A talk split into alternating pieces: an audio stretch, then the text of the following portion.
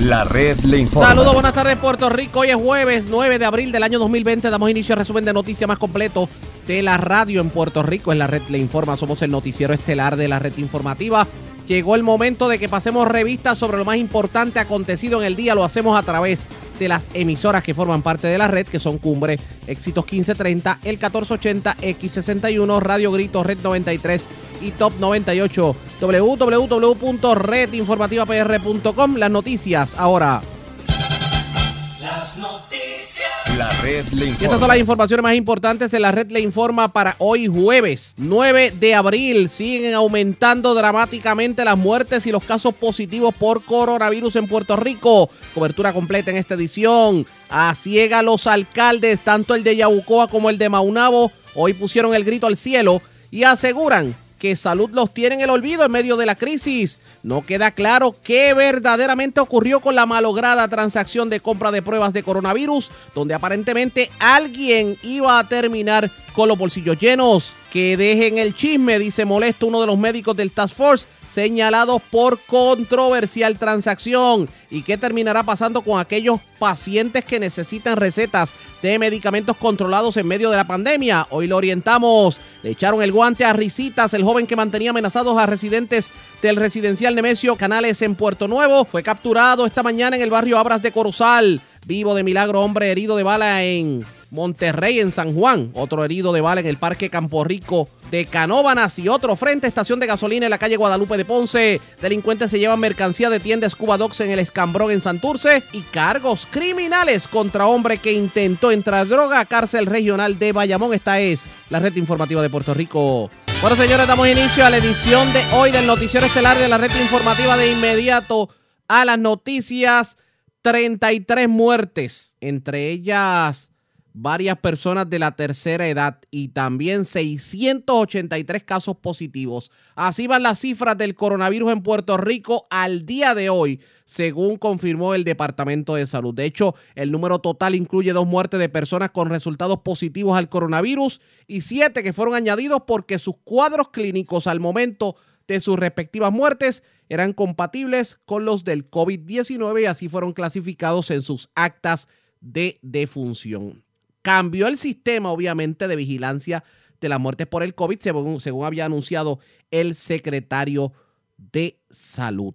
Así van las cifras. La recomendación sigue siendo definitivamente que usted se quede en su casa. Pero en torno al coronavirus ha ocurrido de todo y a pesar de estas cifras, a pesar de los números, hay incertidumbre en los diferentes municipios porque no se le está dando la información debida. Y hoy Omar de X61 tuvo la oportunidad de entrevistar al alcalde de Yabucoa, Rafi Zurillo, sobre el particular y esto fue lo que dijo.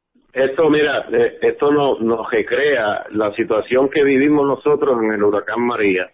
Así yo se lo manifesté a la, a la señora gobernadora cuando hubo la primera reunión que se hizo en el Departamento de Estado, donde tuvimos los alcaldes, todavía no había ningún contagio en Puerto Rico.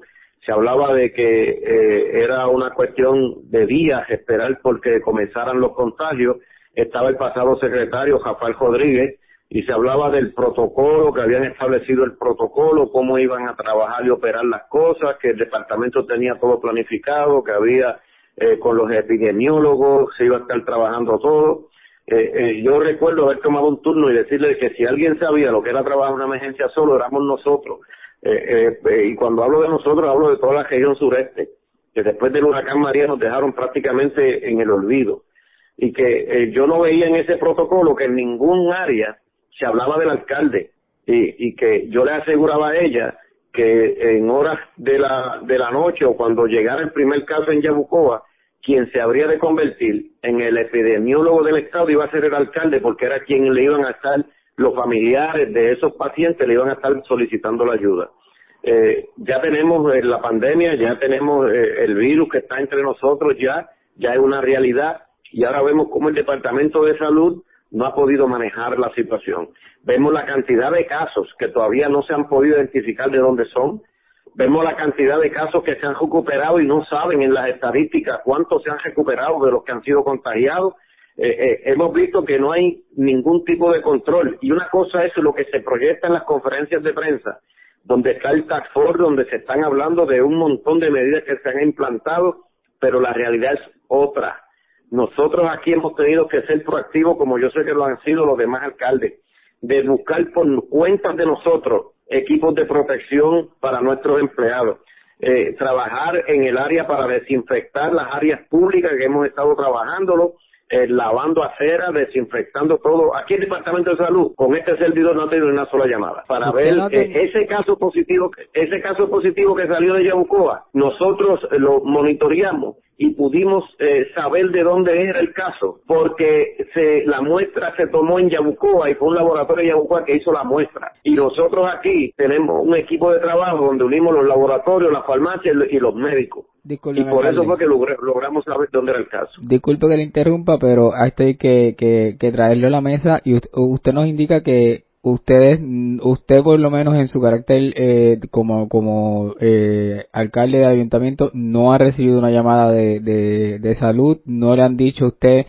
aquí tiene, Para va a hacer nada, las para pruebas. nada Omar, para nada Omar, y eso es lo que te digo, no hay manera, no hay manera, como te decía fuera del aire, que podamos evitar la propagación y ver la luz al final del túnel y ver cómo esto puede eh, tener un final si nosotros no somos proactivos para evitar la propagación. ¿Cómo yo evito la propagación? Pues mira, todo lo que hemos estado haciendo nosotros, ahora mismo yo acabo de aprobar una ordenanza que le exige al comercio y las oficinas de servicio, sea una oficina médica, sea un supermercado, sea una farmacia, a todo cliente que tú vas a vender en tu local, tiene que tener una mascarilla puesta. Si no, yo voy a multar al establecimiento que está ofreciendo el servicio. Eh, eso lo aprobamos para evitar el contagio y la propagación. Ahora mismo nos apoderamos del estacionamiento del, del supermercado, que es el único supermercado que tenemos en Yabucoa. Pues mira, le controlamos el estacionamiento, nos apoderamos. Y yo estoy allí con la Policía Municipal, con la Oficina de Manejo de Emergencia, y estamos nosotros asignando los turnos, porque aquí se formaron unas filas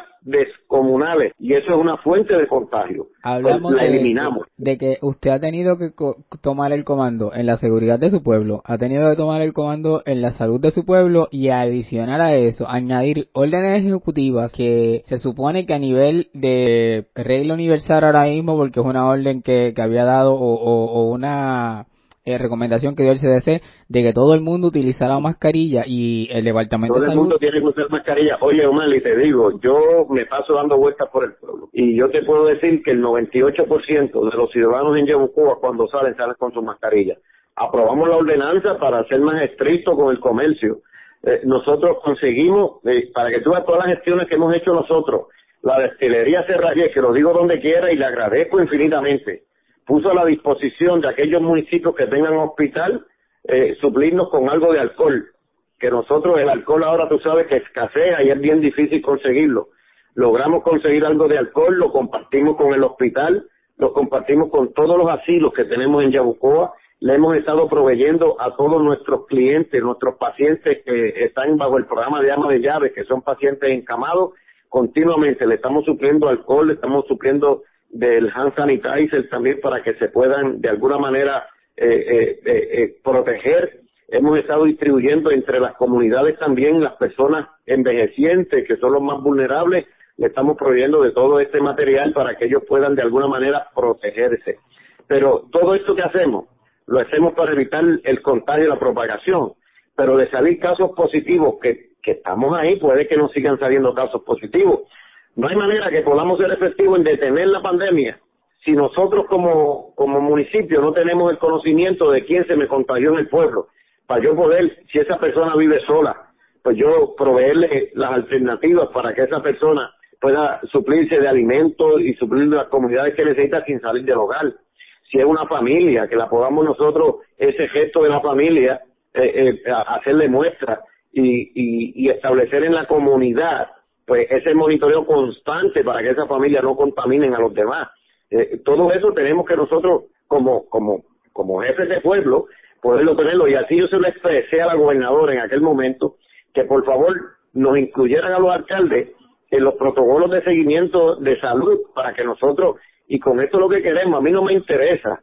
Eh, si no me quieren dar el nombre, no me den el nombre, díganme en la comunidad donde esa persona está viviendo para nosotros ser efectivos. ¿Y qué, Pero y lo qué- que queremos la ayudar. del gobierno, alcalde? Pues mira, en la primera teleconferencia que tuvimos con la gobernadora, yo volví a hacer hincapié en que queríamos que nos incluyeran, pues nos estaban diciendo de que la gobernadora en ese momento que había- iba a coger la recomendación que le iban a incluir, pero mira cómo el caso sale en Yabucoa, yo me entero por la prensa, porque salió por la mañana el caso positivo, empiezo a investigar y llamo a mi laboratorio, el laboratorio de aquí me dice, si yo tomo una muestra, me llegó anoche el resultado, pero como el resultado se tiene que enviar a salud también, pues salud publica, pero ni siquiera llaman al municipio. Y traté a través de salud primero de llamar al laboratorio porque no sabía dónde habían hecho la muestra. Puede haber sido un paciente de Yabucoa que fue a un Macao, en Macao le toman la muestra, la mandan a salud y sale en salud positivo.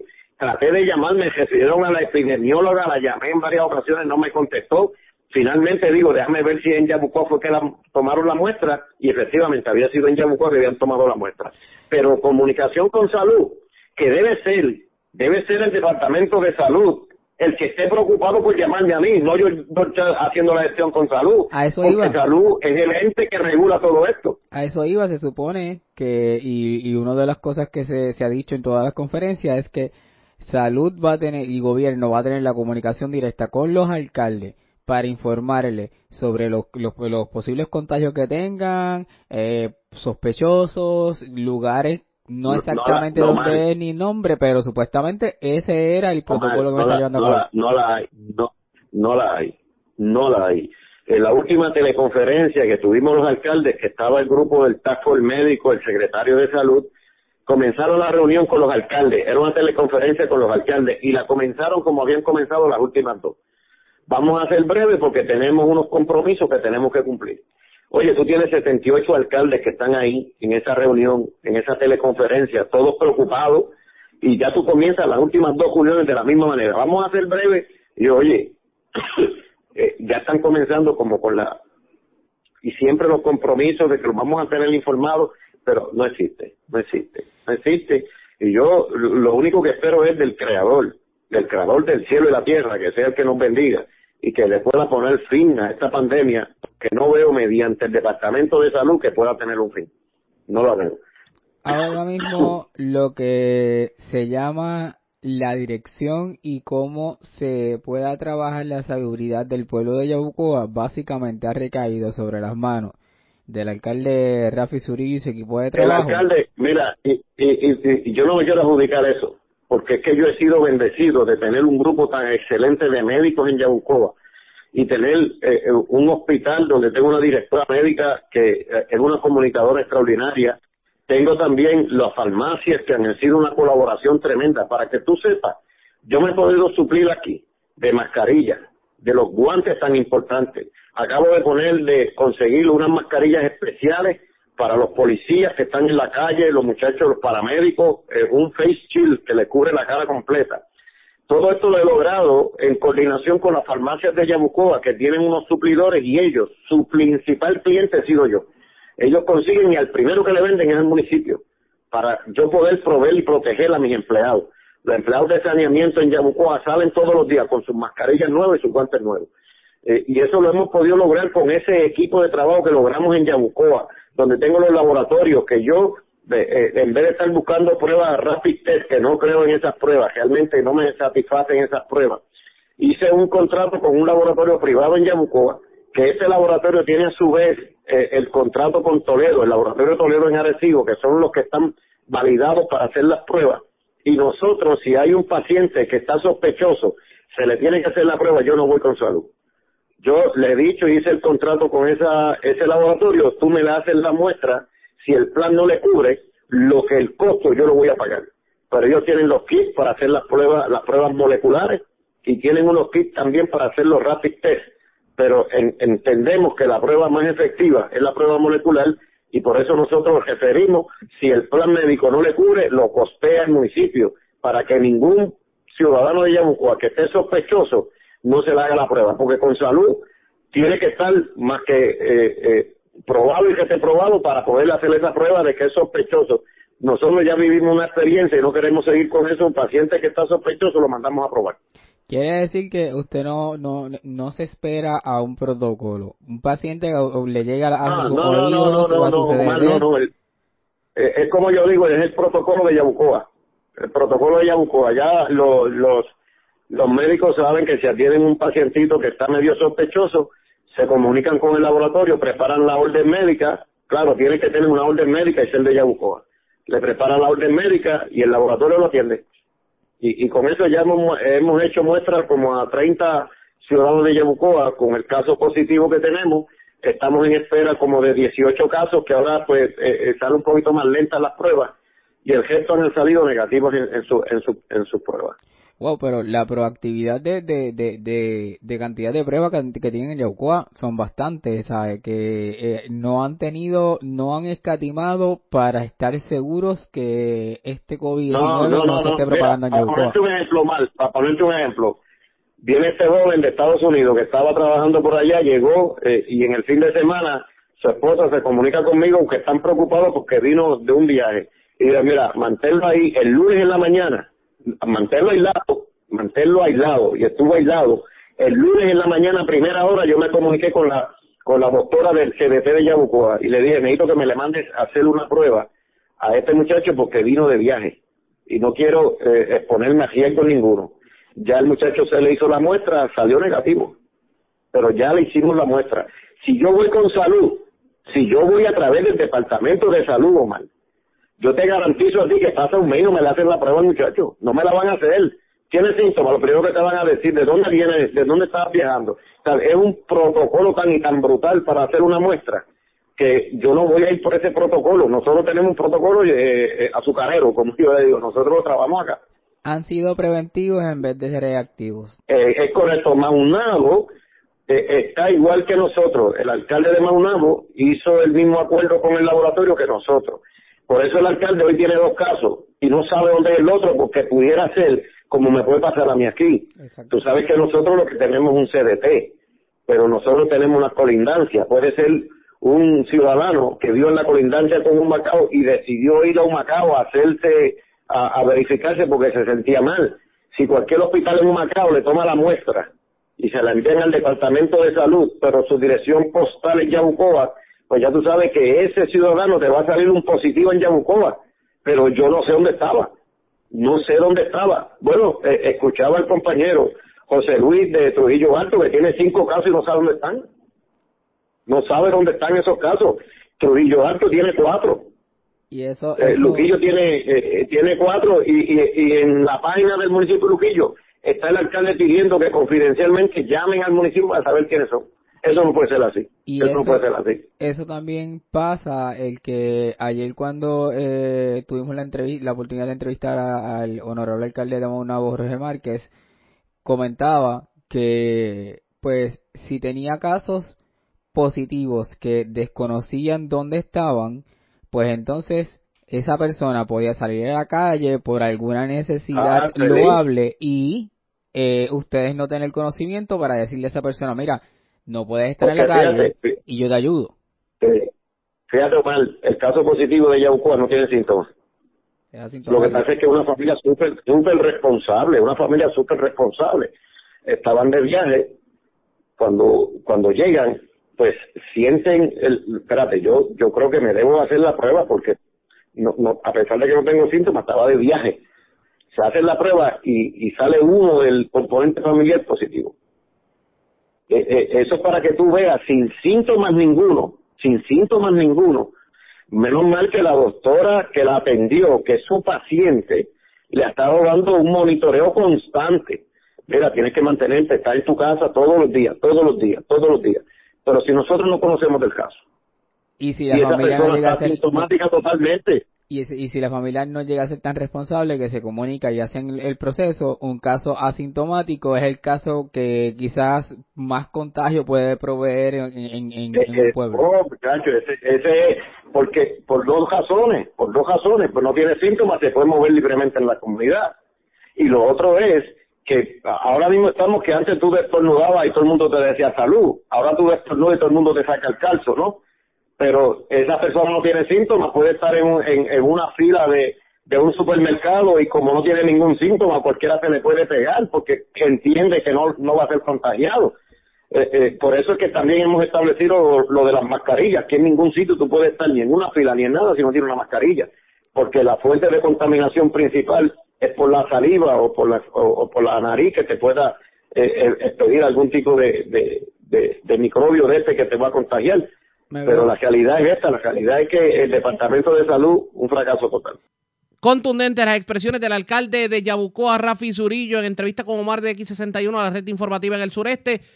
Y no es el único alcalde que siente que no se le está informando de la manera correcta. El alcalde de Maunabo, Jorge Márquez, habló en los mismos términos. Lo vamos a escuchar en nuestra segunda hora de programación. Pero hablando del Departamento de Salud, del COVID y ahora de las pruebas, hagamos lo siguiente. La red le informa. Hago la pausa. Voy a hacer la pausa ahora para tener más tiempo, obviamente. Y cuando regresemos, el huracán que ha caído en el Departamento de Salud en cuanto a las pruebas del COVID que no se compraron o se pretendían comprar a sobreprecio es bastante fuerte. La gobernadora habló, tildó de mentirosa a la exsecretaria de Salud. Salieron a relucir una serie de irregularidades con la compra y hoy el jefe del Task Force médico tuvo la oportunidad de reaccionar. Es lo próximo. Aquí en el Noticiero Estelar de la Red Informativa regresamos en breve con más.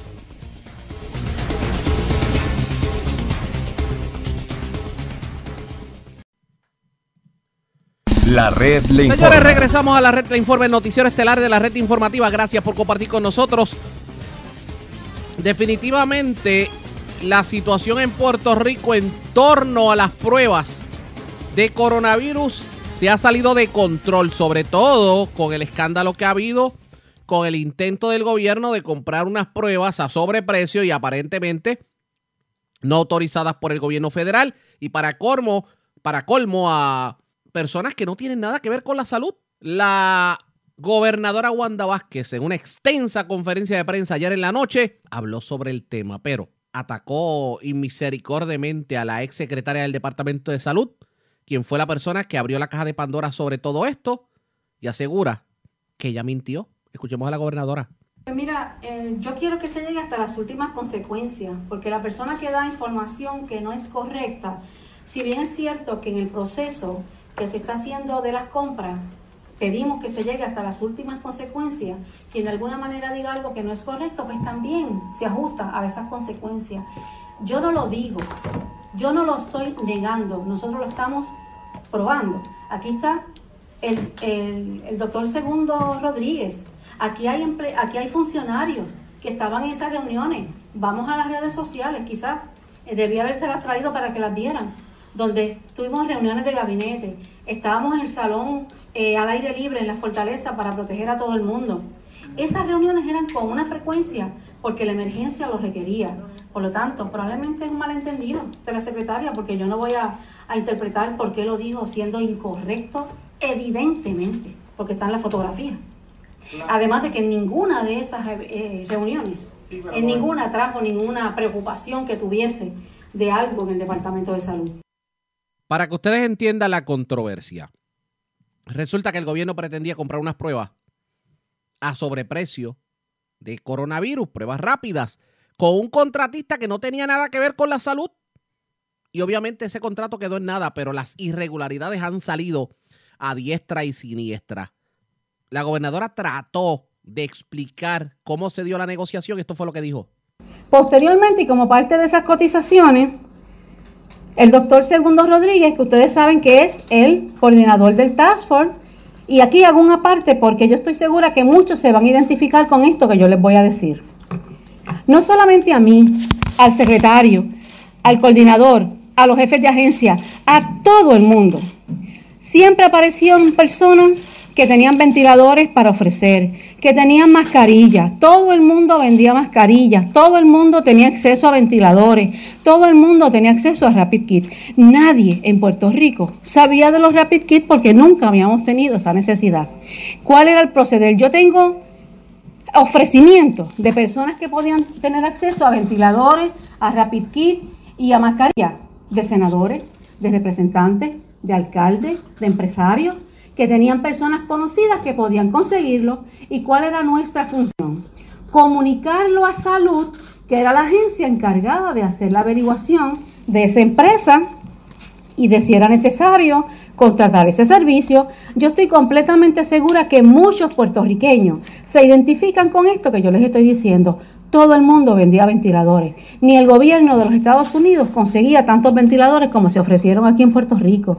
Claro, personas que también quizás querían aprovecharse de la situación. Por eso es que la función de estos jefes de agencia que están aquí frente al pueblo de Puerto Rico era referirlos a la agencia pertinente para que pudieran investigar quiénes eran y si era necesario los pudiesen comprar. La prioridad era tener los recursos para poder trabajar con esta pandemia en nuestro pueblo. Así las cosas, el doctor Segundo como coordinador del Task Force no era la excepción, ni, ni, ni muchos de los miembros de esos médicos que como ustedes saben, el Task Force está compuesto por médicos del recinto de ciencias médicas, son profesores, son académicos, son personas científicas que dieron un paso para ayudar a Puerto Rico en una situación donde teníamos una emergencia médica. ¿Por qué la gobernadora hace referencia al Task Force médico? Porque se está atribuyendo a dos miembros del Task Force médico el haber llevado precisamente a los contratistas que trataron de timar al pueblo con las pruebas de coronavirus. Pues uno de ellos reaccionó en el día de hoy y esto fue lo que dijo. ¿Por qué? O sea, ¿Qué lo lleva a usted a, a mover esa, esa conversación o ese, o ese contacto a, más adelante con, con, el Departamento de Salud y otras, y otras personas? Ok, muchas gracias Luis por permitirme eh, la, la, la, ocasión para aclarar esto una vez más. Eh, antes que nada quiero aclarar la función del Task Force. La función de, del Task Force es hacer estudios, investigación y planes para poder control, controlar la epidemia del COVID en Puerto Rico. Nosotros no somos compradores, nosotros solamente nos dedicamos a las eh, asesorías eh, en estos procesos. Nosotros no atendemos compradores, ni nos reunimos con ellos, ni nada de esa índole. Nosotros no tenemos experiencia en contratar con nadie. Eh, al igual que ese mensaje que yo recibí del señor Juan Maldonado, yo tengo innumerables mensajes de personas ofreciéndose para comprar o ofrecer sus equipos de máscara, de ventiladores.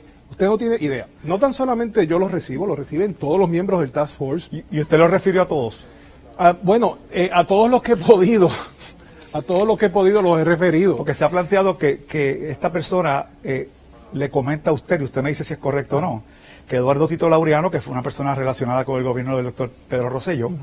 eh, le había dado el número a él para que lo contactara. Sí. Entonces, eh, hay, un, hay una implicación de que puede haber habido un vínculo de, de, bueno, lado mira, político mira, de esa situación. Este, Eso fue así, ese fue el contacto que él hizo. El contacto. O, o, la representación que él hizo. Sí, o sea, yo no conozco a este señor, este, sí conozco a Eduardo Laureano y el mensaje, pues, es para, para que tenga la cortesía, al igual que lo he hecho con todo el mundo y al igual que lo han hecho todos los miembros de nuestro equipo, cada vez que llegan estos mensajes.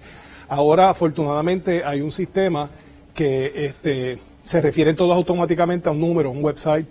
Pero o sea, nosotros. Ya eso no es así, ya ustedes no están recibiendo. No, o sea, eh, cuando, cuando empezó todo esto, el protocolo siempre ha sido es referirlo todo a compras. Por eso, pero ya no, ya ese contacto, ya ese contacto no se está dando, no le envían ya. No, bueno, ya con, con, esto que ha pasado, ya uno ni siquiera abre los mensajes. Pero este, esto se ha sacado, se ha sacado de contexto. Al igual, este señor yo no lo conozco, da la, da la mala suerte de que llega y pues es el de la compra. Pero este, yo quiero que quede bien claro aquí, yo no sé quién es ese señor, al igual que él recibí el mensaje de él, ha recibido un montón de, de cosas y esto no va a impedir para que yo siga aquí eh, trabajando por el pueblo de Puerto Rico con honestidad y con el deseo de ayudarlos a todos. O sea, que usted se queda en el Task Force. Y seguimos en el Task Force echando para adelante. La reacción se tornó un poquito más acalorada en medio de un programa especial en el día de hoy sobre precisamente cómo va el coronavirus en Puerto Rico. Escuchen generado con la empresa Apex General Contractors, el Tax Force médico nunca ha intervenido en la recomendación de un suplidor para adquirir equipo médico. Mira, el Task Force está para estar aquí. Está aquí para comunicarle al pueblo estas medidas de cómo controlar esta pandemia. De informar al pueblo, de asesorar a las personas que toman las decisiones. Pero nunca Yo me uno a las palabras del secretario de Salud. Ya está bien con este chisme de Apex. Si a usted le mandan un email y le piden ayuda para algo, ¿usted qué va a hacer? ¿Usted le va a pro- proveer la ayuda en un momento de crisis donde en ese momento se espera que mueran entre 3.000 a 12.000 personas o se queda callada y no hace nada? Usted dígame. Bueno, ¿Usted lamentablemente. enviaría, compartiría esa información con las autoridades pertinentes que tienen la responsabilidad de, de hacer las compras o tomar las decisiones? Porque usted es un mero mensajero. Pero en ese caso, no se, en ese caso no se pudo haber recomendado levantado bandera eh, con una empresa No de se construcción levanta bandera porque uno ni siquiera sabe quién es la persona, simplemente se pasa como es el proceso. Luego el funcionario de manera más tranquila continuó su reacción y esto fue lo que dijo. Puerto Rico para que conozcan y estén informados. Eh, y la misma pregunta que le hice a la señora que estaba ahorita, si tú recibes un mensaje en tu teléfono que puede salvar vidas, ¿tú te quedas callada o lo compartes hacia adelante? Esa es la pregunta que tú te tienes que hacer. Todos nosotros hemos recibido mensajes de personas que están ofreciendo servicios. Yo entiendo que quizás lo hacen en la gran mayoría con buena voluntad. Yo no tengo un screening en el teléfono que me dice, este es pillo, este no lo es, este sí, este no. Yo no tengo eso.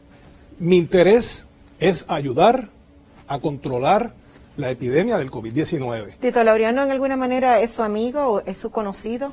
¿Quién? El señor Eduardo Laureano, Tito Laureano. Bueno, sí, Laureano es, mi, es- es- es conocido. O sea, es una persona. eh, y usted confía en el señor Laureano.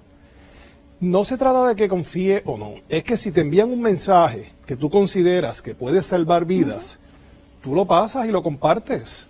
Las personas que se encargan de recibir ese mensaje, que son las personas que están encargadas en el proceso ordenado que explicó la gobernadora ayer, son las personas que toman la decisión de decir este sí, este no, este sí, este no. Eso está este, fuera de los controles y de, la, y de las funciones de este Task Force. Las funciones de este Task Force es informar, recomendar, venir aquí y hacer estas recomendaciones para que el pueblo de Puerto Rico se sienta informado, que se sienta que podamos proveer un poco de tranquilidad este, por, por medio de esta información científica, académica. Y nosotros lo que hacemos es asesorar, nosotros no somos agentes de compra, nosotros no entrevistamos a nadie. Y yo quisiera que de una vez y por todas, y te agradezco la oportunidad de clarificar esto, podamos pasar la página y que nos dejen trabajar y que nos dejen hacer nuestro trabajo, porque eh, es la reputación de todos los que estamos aquí académicos, sacrificándonos 14 horas al día para ayudar al señor secretario, a la señora gobernadora y mantenerlos informados, y que por un detalle que es importante, porque es un detalle de transparencia o de clarificación, pues se vaya a opacar toda esta, gran labor que está haciendo el Task Force de Puerto Rico. Y eh, me gustaría que quedara más que claro ya este tema y que se acabe ya con la Semana Santa para que nos den la oportunidad de seguir sirviéndole al pueblo de Puerto Rico. Ya ustedes escucharon lo que dijo uno de los doctores del Task Force que insisten en que no cometieron ningún tipo de irregularidad. Lo cierto es que esta compra ha dejado mucho de qué hablar y aún el Departamento de Salud no ha podido precisar cuántas pruebas rápidas se han realizado, ni sus resultados, ni cómo se ha dado el proceso de compras del gobierno, etcétera, etcétera. Mientras tanto, la incertidumbre sobre qué debe ocurrir, pues pulula precisamente por el ambiente. Hay que ver qué va a ocurrir sobre el particular. La red le A la informa. pausa cuando regresemos las noticias del ámbito policíaco más importantes acontecidas. Es lo próximo. Regresamos en breve.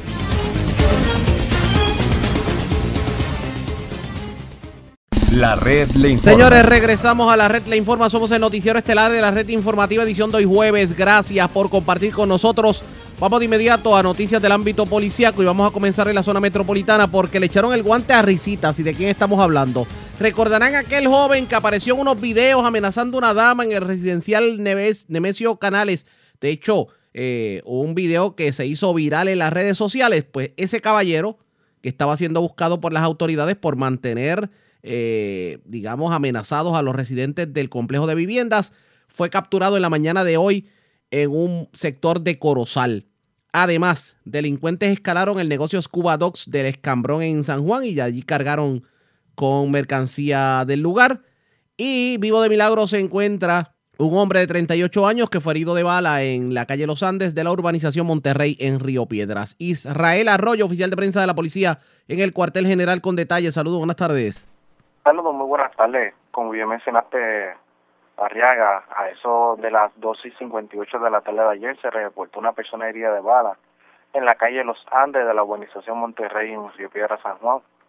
En circunstancias que aún se encuentra en investigación, Jaime de Jesús Santiago, de 38 años, resultó herido de bala en la mencionada dirección. Este fue transportado al CDT de Río Piedras, donde lo diagnosticaron con herida de bala en ambos pómulos y en el rostro y en la clavícula. El policía municipal Nelson Tirado, adscrito a la División de Agresiones, se hizo a cargo de la investigación. También se, lo, eh, se reportó un escalamiento en hora de la tarde de ayer al establecimiento Scuba Dogs, que ubica en la playa del Escambrón en San Juan. Según informó el perjudicado, alega que alguien a quien desconoce forzó la puerta principal del establecimiento y se apropiaron de un kit de maletín de oxígeno, un kit de primeros auxilios, de 10 reguladores con chaleco BCD y una consola con computadora, un carretón, una caja registradora con dinero en efectivo en su interior, 20 trajes para buceo, dos cámaras profesionales, dos escaleras, herramientas, taladro, tres de, escu de escuba, eh, gorras, toallas, camisas, cuchillos, linternas, caretas, chapaletas, snorkel, monitor de computadora, cámara de seguridad y todos los refrigerios que se encontraban en la propiedad.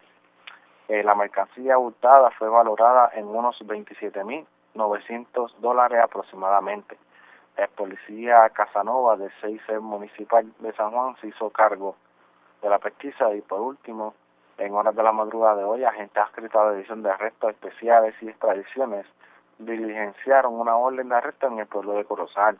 Como resultado de este diligenciamiento, se logró el arresto de Jonathan González Velázquez, apodado como Risitas, de, 20, de 29 años. El arresto fue logrado luego de una investigación y vigilancia realizada por los agentes en la carretera 821 del barrio Abras, kilómetro 1.3, en interior del mencionado municipio. González Velázquez posee, poseía una orden de arresto por la ley 168, que es la ley de armas, eh, por violación a los artículos 6.14, eh, inciso A y B, eh, también el artículo 6.06. Con este tenía una fianza ascendente de 150 mil dólares. Esta, eh, esta orden fue pedida por el, el juez José Luis Párez Quiñones. Gracias por la información. Buenas tardes. Muy buenas tardes. Gracias, era Israel Arroyo, oficial de prensa de la policía en el cuartel general. Nos quedamos en la zona metropolitana porque vivo de milagro se encuentra un hombre que recibió un impacto de bala luego de ser tiroteado mientras se encontraba en el parque de pelota del barrio Campo Rico de Canóbanas. Ángel Resto, oficial de prensa de la policía en Carolina, con detalles. Saludos, buenas tardes. Muy buenas tardes, así. Se, según se reporta a las 6.56 de la noche de ayer, en el referido lugar, un joven identificado como Luis Lebrón, de 26 años, dice que se encontraba sentado en uno de los eh, asientos de cemento de su lugar, uno de los sillones, y que de, de, inmediato se llegó un sujeto quien portaba un arma de fuego. Acto seguido, el referido sujeto comienza a disparar con la misma. De inmediato comienza entonces Luis Lebrón a correr y es que es cuando fue alcanzado con un proyectil en el muslo derecho. Conforme alega el herido, una mujer lo recoge y le da transportación hasta el CDT del barrio Barrazas, esto en Carolina. Allí es atendido por el doctor Juan Santiago Vega, quien le dio los primeros auxilios y lo refiere en condición estable hacia el Centro Médico de Río Piedras. Una vez fue llevada al CDT, eh, esta, esta, persona, según se dice, los agentes eh, Ramos y Olmeda, de la edición de agresión del 6 de Carolina, realizaron la pesquisa en el lugar antes mencionado, pero no lograron divisar eh, evidencia en este caso como los casquillos que él alegó de arma de fuego disparada. Gracias por la información, buenas tardes. Gracias, buenas tardes. Gracias, era Ángel Resto, oficial de prensa de la policía en Carolina. Nos quedamos precisamente en la zona metropolitana porque se radicaron cargos criminales contra eh, una persona que intentó introducir drogas a la cárcel regional de Bayamón. Yaritza Acevedo, oficial de prensa de la policía en Bayamón, con detalles. Saludos, buenas tardes.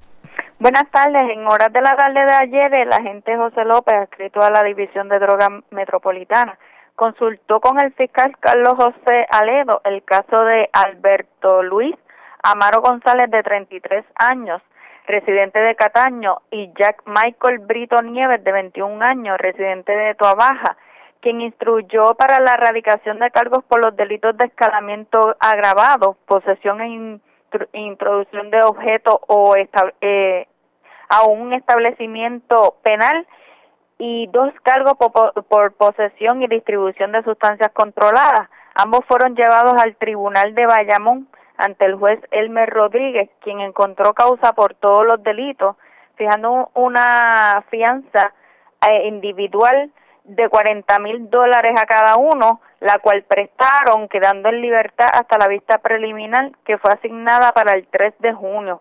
Estos hechos ocurrieron el pasado 7 de abril, los cuales fueron arrestados en los predios de la cárcel regional de Bayamón tratando de introducir sustancias controladas, las cuales ocupados fueron eh, fueron ocupadas por el personal de corrección. Gracias por la información. Buenas tardes. Buenas tardes. Gracias, era Yaritza Acevedo, oficial de prensa de la policía en Bayamón, de la zona norte a la zona sur de Puerto Rico. Hubo un herido de bala que se reportó frente a una estación de gasolina en Ponce. Luz Morel, oficial de prensa de la policía en el sur con detalles. Saludos, buenas tardes. Muy buenas tardes a todos. A eso de las 12 y 48 del mediodía de ayer, 8 de abril, fue reportado un herido de bala. Esto es frente a una estación de gasolina Top Pool, ubicada en la calle Guadalupe en Ponce. Según la información ofrecida a la oficina de prensa, al ser entrevistado por la policía, el perjudicado, Franklin Figueroa Torres, este de 32 años, alegó que mientras se encontraba en el mencionado lugar, un individuo le realizó varios disparos, resultando este herido. El perjudicado llegó hasta el hospital Doctor Pila, donde fue atendido por el médico de turno, quien diagnosticó herida de bala en el hombro izquierdo. Y su condición hasta el momento fue descrita como estable. Además, fue ocupado un vehículo de motor Kia modelo Forte color azul, el cual presentaba impactos de bala, esto para fines de investigación. Eh, la, la investigación está siendo realizada por el agente Héctor Capas de la División de Homicidio y la escena fue trabajada por el agente Jesús Mangual de Servicios Técnicos para la recopilación de datos. Eso es lo que tenemos hasta el momento. Gracias por la información, buenas tardes. Muy buenas tardes a todos. Gracias, era Luz Morel, oficial de prensa de la policía en Ponce de la zona sur. Vamos a la zona sureste de Puerto Rico. Recordarán ustedes que habíamos informado sobre un caballero que agredió a su señor padre y su señor padre defendiéndose le propinó una herida con un cuchillo, pues se erradicaron los cargos criminales correspondientes. Y es Walter García Luna, oficial de prensa de la policía en Guayama, quien nos trae detalles en vivo. Saludos, buenas tardes. Sí, muy buenas tardes. Señor, le bendiga a todos los que están escucha que estén en sintonía esta hora. Tenemos que el agente Sergio Lebrón de la División de Homicidio del Cuerpo de Investigación Criminal de Guayama radicó durante la tarde de ayer cargos contra Esteban Ortiz Rivera por el artículo 127A, maltrato de personas de edad avanzada, y por artículo 127B, maltrato a personas de edad avanzada mediante amenaza del Código Penal en el Tribunal de Guayama.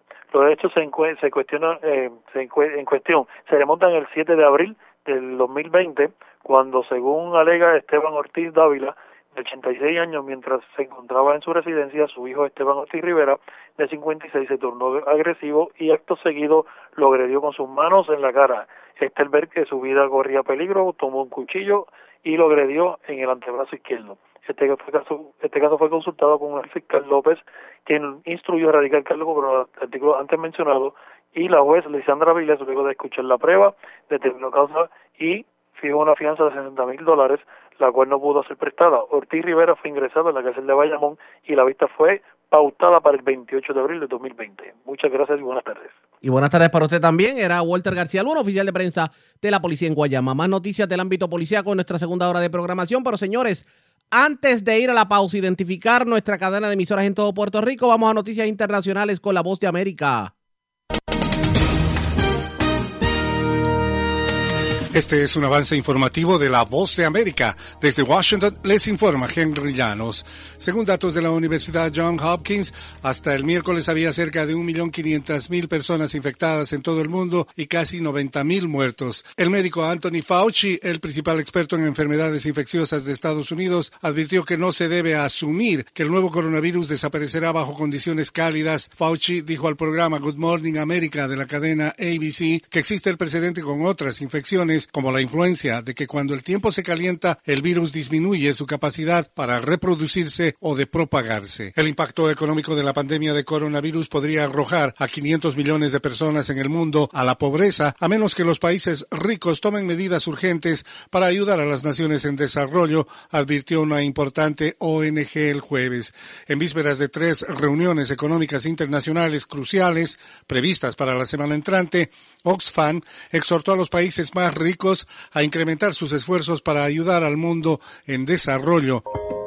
A continuación, un mensaje de servicio público de la voz de América. Para evitar la depresión o ansiedad durante la cuarentena, expertos recomiendan establecer una rutina, mantener hábitos saludables, hacer uso de nuevas tecnologías para mantenerse conectado con amigos y familiares, reducir el consumo de noticias negativas relacionadas con la pandemia y aprovechar los espacios dentro de su vivienda mientras se queda en casa. La enfermedad causada por el coronavirus tanto en Venezuela como en el resto del mundo no es lo único que se expande entre las personas según los especialistas, impactan psicológicamente a la humanidad. Desde Caracas nos informa Álvaro Algarra. Al igual que en todo el mundo, la confirmación de la llegada de la COVID-19 a Venezuela y su propagación ha generado un impacto en la población. En ese contexto conversamos con varios ciudadanos en la capital venezolana quienes manifestaron cómo consideran que están siendo afectados psicológicamente por los días de confinamiento. Es obvio que el estado emocional que tenemos los venezolanos revienta porque de alguna u otra manera nos encontramos en una situación primero inédita y segundo que no estábamos preparados para esto. Álvaro Algarra, Voz América, Caracas. Autoridades sanitarias internacionales advirtieron que la desconcertante negativa del gobierno de Nicaragua de actuar para controlar la propagación del nuevo coronavirus aumenta el riesgo de una epidemia en América Central, incluso cuando los países vecinos han tomado medidas severas frente a esta crisis. El gobierno del presidente Daniel Ortega ha instado a los nicaragüenses a participar en marchas y carnavales, a que sigan asistiendo a eventos deportivos y festivales culturales y a que llenen las playas del país durante las vacaciones de Semana Santa. Se ha dicho a los médicos que no pueden usar mascarillas o gel desinfectante para no alarmar a los pacientes. Este fue un avance informativo de La Voz de América. La red le informa. Señores, vamos a una pausa. Identificamos nuestra cadena de emisoras en todo Puerto Rico. Regresamos con más en esta edición de hoy jueves del Noticiero Estelar de la Red Informativa.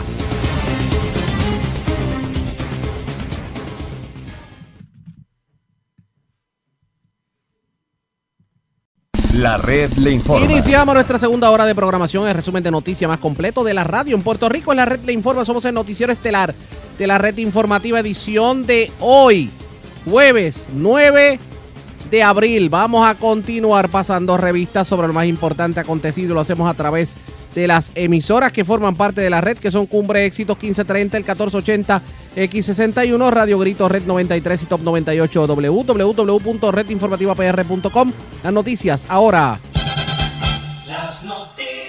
La red le Y informa. estas son las informaciones más importantes en la red le informa para hoy jueves 9 de abril. Siguen aumentando dramáticamente las muertes y los casos positivos por coronavirus en Puerto Rico. Cobertura completa en esta edición. A ciega los alcaldes, tanto el de Yabucoa como el de Maunabo, hoy pusieron el grito al cielo y aseguran que salud los tiene en el olvido en medio de la crisis. No queda claro qué verdaderamente ocurrió con la malograda transacción de compra de pruebas de coronavirus, donde aparentemente alguien iba a terminar con los bolsillos llenos. Que dejen el chisme, dice molesto uno de los médicos del Task Force señalados por controversial transacción. ¿Y qué terminará pasando con aquellos pacientes que necesitan recetas de medicamentos controlados en medio de la pandemia? Hoy lo orientamos. Le echaron el guante a Risitas, el joven que mantenía amenazados a residentes del residencial Nemesio Canales en Puerto Nuevo. Fue capturado esta mañana en el barrio Abras de Corozal. Vivo de milagro, hombre herido de bala en Monterrey, en San Juan. Otro herido de bala en el Parque Campo Rico de Canóbanas. Y otro frente, estación de gasolina en la calle Guadalupe de Ponce. Delincuentes se llevan mercancía de tienda Scuba Dogs en el Escambrón en Santurce. Y cargos criminales contra hombre que intentó entrar droga a cárcel regional de Bayamón. Esta es la red informativa de Puerto Rico. Bueno, señores, damos inicio a la edición, a la segunda hora de programación del Noticiero Estelar de la red informativa. De inmediato las noticias. Escucharon ustedes al alcalde de Yabucoa bastante preocupado en la primera hora de programación precisamente sobre lo que está ocurriendo con el coronavirus. Pero ¿qué dijo su vecino? El alcalde de Maunabo Jorge Márquez. Pues Omar de X61 tuvo la oportunidad de entrevistarlo y escuché detenidamente porque los alcaldes del sureste parece que entienden que el gobierno central se está olvidando de ellos. Esto fue lo que dijo. Sí, bueno, primero que nada, eh, nosotros teníamos conocimiento, ¿verdad? Hasta el, hasta el, hasta ayer, hasta ayer, todavía teníamos conocimiento de un caso que sí teníamos, que nos había dado positivo, que se, se hizo, ¿verdad? Su análisis en el laboratorio clínico aquí en Maunabo, y tenemos conocimiento que sí nos dio positivo eh, este casito junto a otros casos que tenemos en proceso que aún no han llegado resultados y ya otros casos que han sido negativos, por ejemplo, las estadísticas hasta el día de ayer eran eh, ocho casos negativos, un caso positivo y creo que eran diez casos que teníamos en proceso. Eso eran nuestras estadísticas ayer. Hoy, hoy miércoles en la mañana, nos topamos con la realidad de una nueva estadística del Departamento de Salud donde dice que Maunabo tiene dos casos positivos. Bueno, pues este segundo caso positivo no sabemos de dónde sale, porque la realidad es que pueden ser muchas las alternativas que pudieron haber sucedido. Eh, si me permite explicarla, Claro eh, que por sí. ejemplo, eh, por ejemplo, una persona de Maunabo pudo haberse hecho un análisis fuera del pueblo. Naturalmente, yo entiendo que todo análisis tiene que tener su referido médico.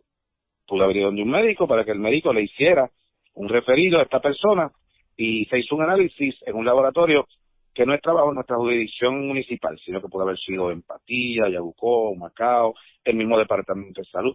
Y cuando llega a esos niveles, se pierde completamente la estadística de, de los casos, porque el Departamento de Salud realmente no informa nada a los municipios, nada. La Momento, comunicación con el. Departamento de Salud es cero. Usted me está diciendo que igual que lo han denunciado otros eh, eh, compañeros y de, usted, de que entre salud y municipio, que se supone que haya un enlace para que puedan trabajar en unión y poder quizás eh, eh, esta emergencia llevarla que no se propague más ni tengan más situaciones más serias en, su- en sus municipios, salud no le brinda la información a ustedes directa para que puedan llevar a ustedes quizás un conteo de casos, una estadística. Salud no le envía una estadística a usted. negativo. Mira, te puedo decir más. Eh, ese conteo de casos nosotros eh, tenemos que decir la realidad y lamentablemente nos enteramos hasta por las redes sociales. Que esto es lo más increíble. No es que haya una comunicación del departamento con el municipio, con algún enlace, nada. Es simplemente por las redes sociales, a través de una página donde dice los casos que hay en los diferentes lugares. Con eso no resolvemos nada.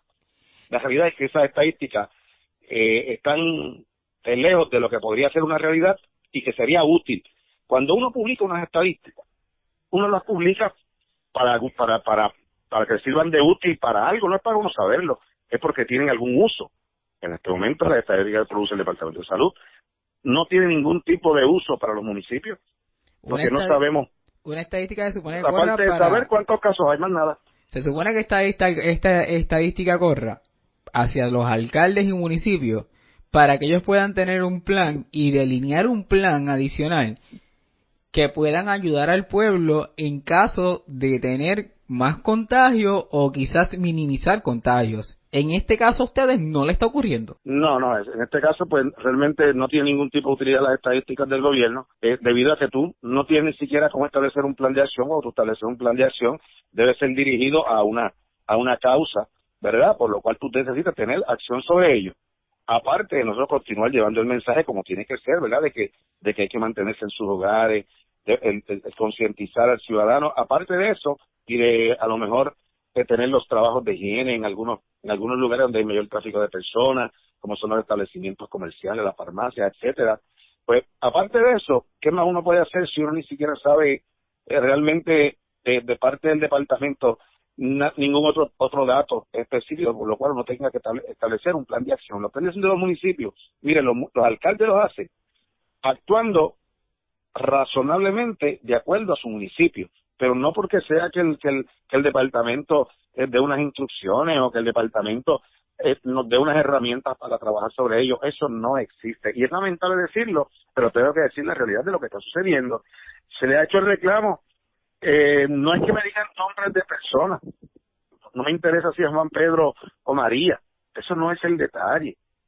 Si a mí me dicen, Mar, que en tu municipio hay tres casos de positivos de COVID y uno es en el barrio Majagua, otro es en el barrio X y otro en el barrio L, por ejemplo, pues entonces yo podría establecer un plan de acción y dar, poner mi mayor empeño en esos, en esos barrios.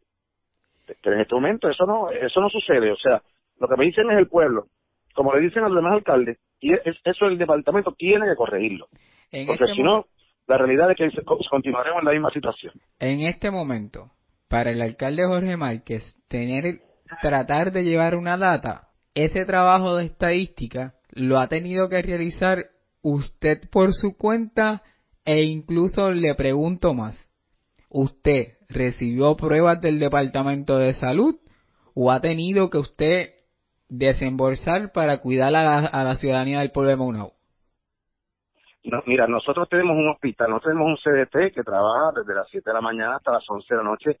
Tenemos, estamos equipados completos, tenemos una sala precisamente para tener personas, una, una sala que, que está aparte, que está eh, ya fija para poder atender pacientes que tengan síntomas de COVID. Sin embargo, no tenemos pruebas.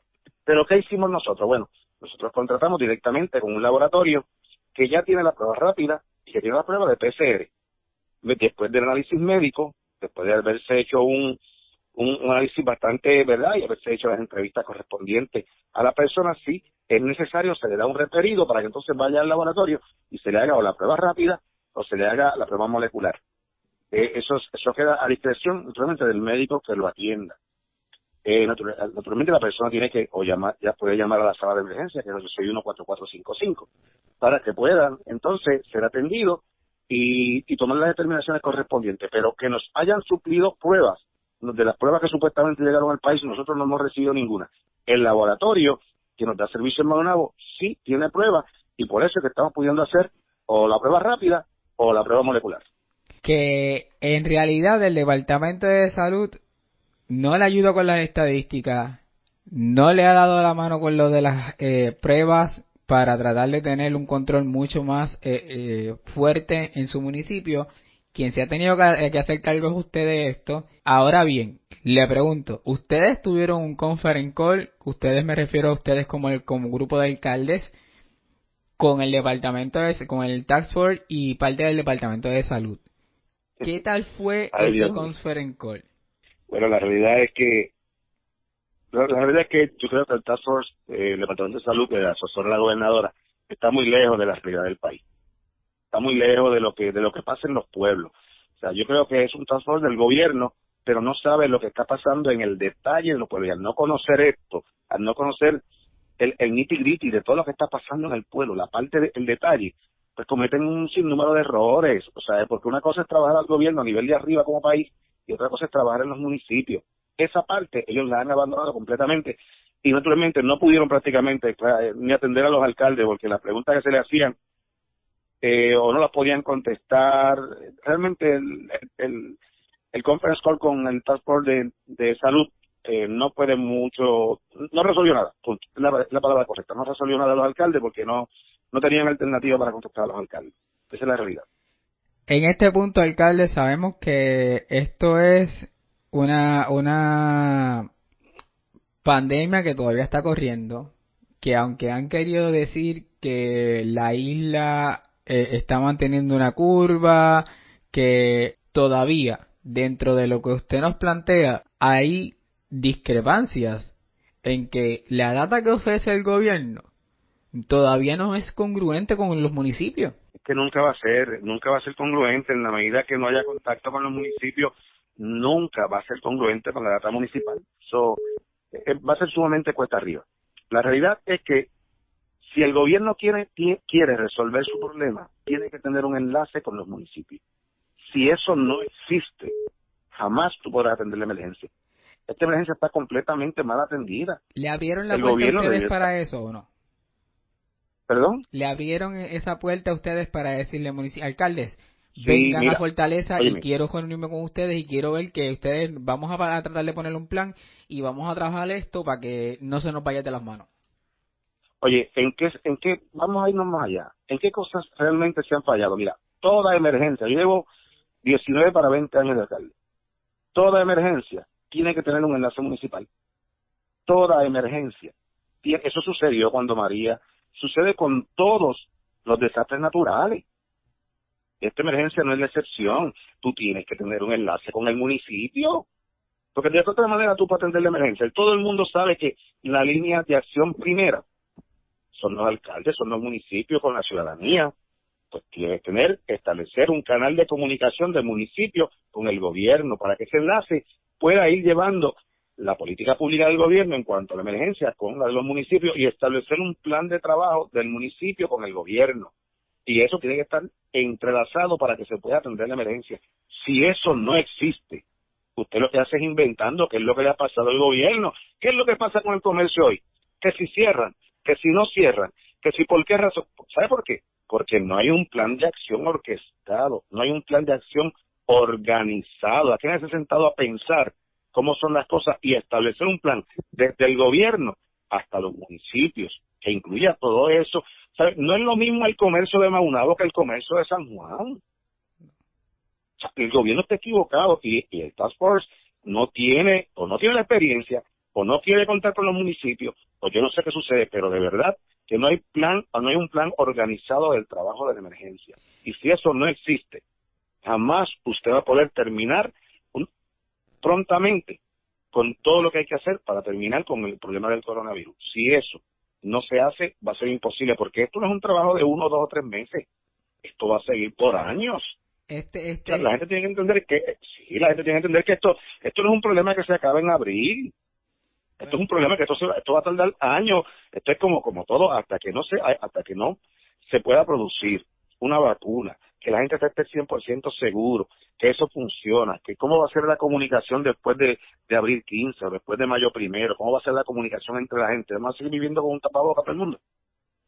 Pues, ¿Cómo se va a hacer? O sea, la realidad es la que, realidad. eh, te están planteando y, y hay muchos lugares en Estados Unidos que aún se plantea el que eh, el posible levantamiento de un toque de, de, de un lockdown o por lo menos de un distanciamiento social sea el 4 de mayo aunque todavía se plantea que hasta finales de mayo Estados Unidos que aparentemente eh, Puerto Rico tiene dos semanas de atraso de, de diferencia con Estados Unidos eh, en, en, en el tener los casos pues si imagínese may- eh, Estados Unidos mayo 4 o finales de mayo, pues entonces, ¿de qué estamos hablando en Puerto Rico si aún así todavía hay discrepancia en estos números que te le ofrece salud a, a- a los municipios?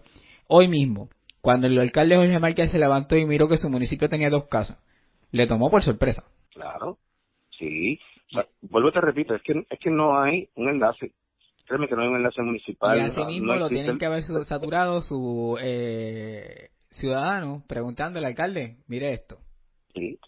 Y, y la- y- y lo que pasa con todo esto es que al, al no haber al no haber una información clara y precisa, el ciudadano está, este, ¿cómo se llama? Este, está como como en el limbo, está como incierto, ¿verdad? Lo que puede estar pasando y, y eso, eh, pues naturalmente crea ante todo el mundo, pues crea uh, como como no es histeria, ¿verdad? Porque yo no quiero llevar eso a, ese extremo, pero crea como una como una creo, no creo, qué vamos a hacer, qué es lo que se debe una hacer, preocupación quizás a- Sí. hasta drenante para, para el- la persona que ya se vive, que, que muchos alcaldes nos han hablado de que tienen personas que le han dicho ya esto es una desesperación que, que es insoportable. Exactamente, y no y mientras no haya algo que, tú- que la gente pueda pueda evaluar y que pueda decir, mira, yo puedo ver que más adelante van a haber unas alternativas que van a pasar esto, que va a pasar lo otro, que va a pasar la semana que viene, un proyecto a largo plazo, qué va a pasar con con, con todas las con todo lo que está pasando de aquí a cuatro o cinco meses.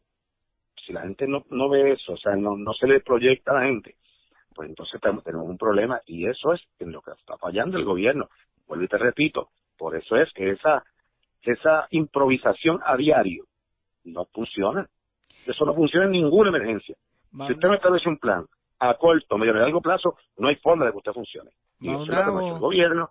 Mau- Maunabo, un pueblo pequeño, eh, eh, digamos que pues usted básicamente el tiempo que lleva, me atrevo a decir que puede conocer desde la colindancia de, de, de- de Marín Alto en Patilla con Matuya hasta quizás el último recóndito que pueda correrse hasta pegándose a Yabucoa.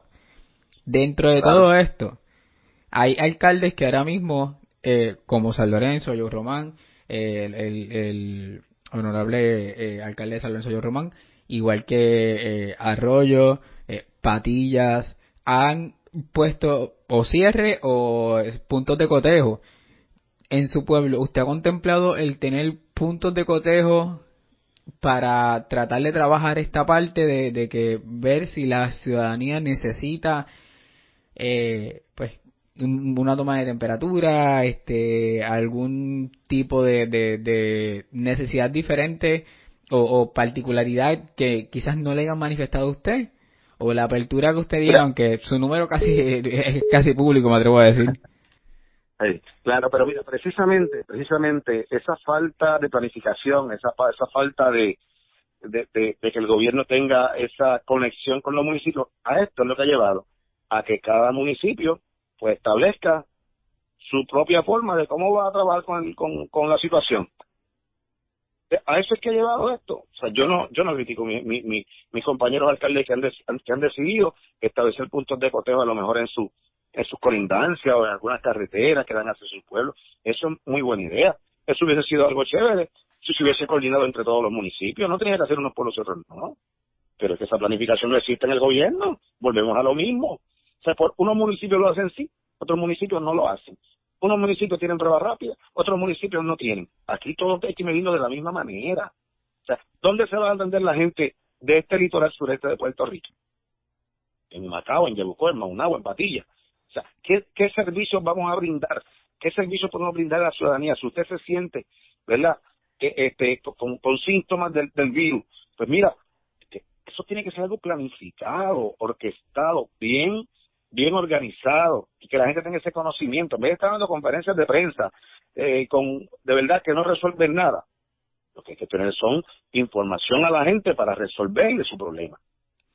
Eso es lo que hay que hacer. Eh, realmente mientras sigamos trabajando con la emergencia, con conferencias de prensa, no resolvemos nada. Ahora No resolvemos mismo, nada, no. el, el, el- su curso de acción con esta data que le llega de salud, para usted, ¿es creíble esta data para usted como, como alcalde del municipio y que pues conoce su, mira, su, su ayuntamiento? ¿Esta data para es usted que- es válida? es que decirme a mí que yo tengo un caso, o dos casos, o cinco casos, ¿qué te resuelve? Nada, porque pues decirme que tengo cinco casos, como tengo dos, como tengo cuatro, de verdad, eso es decirme, mira, eh, Maunabo tiene cinco casos de coronavirus, un ejemplo, o tiene dos, o tiene uno. No, vamos a trabajar sobre esas situaciones. ¿Quién le está dando seguimiento a, a esos casos?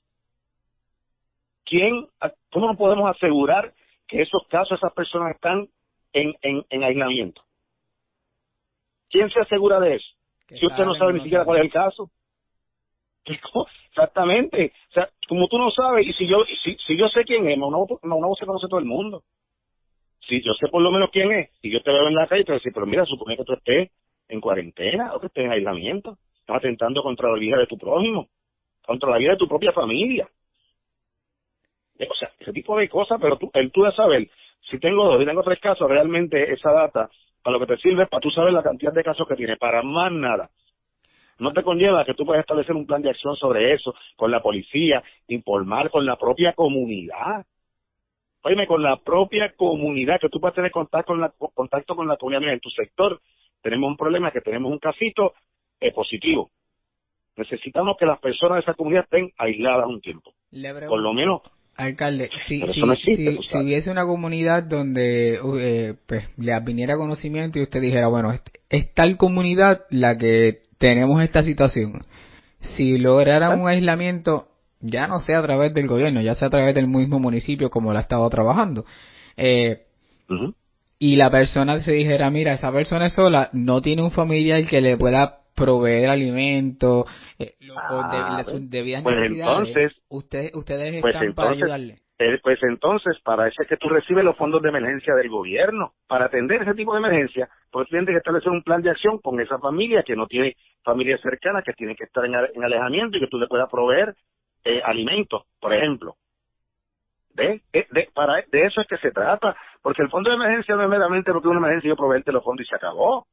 para atender emergencias como esa. Precisamente, e- eso es algo importante, lo que tú has dicho. O sea, ese esa planificación tú tienes que tenerla.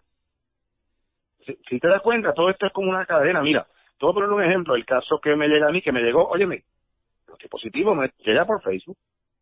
No llegó porque, porque, bueno, no, llega por Facebook muy responsablemente. Le llegó por su página de Facebook. no- por la página de Facebook del municipio.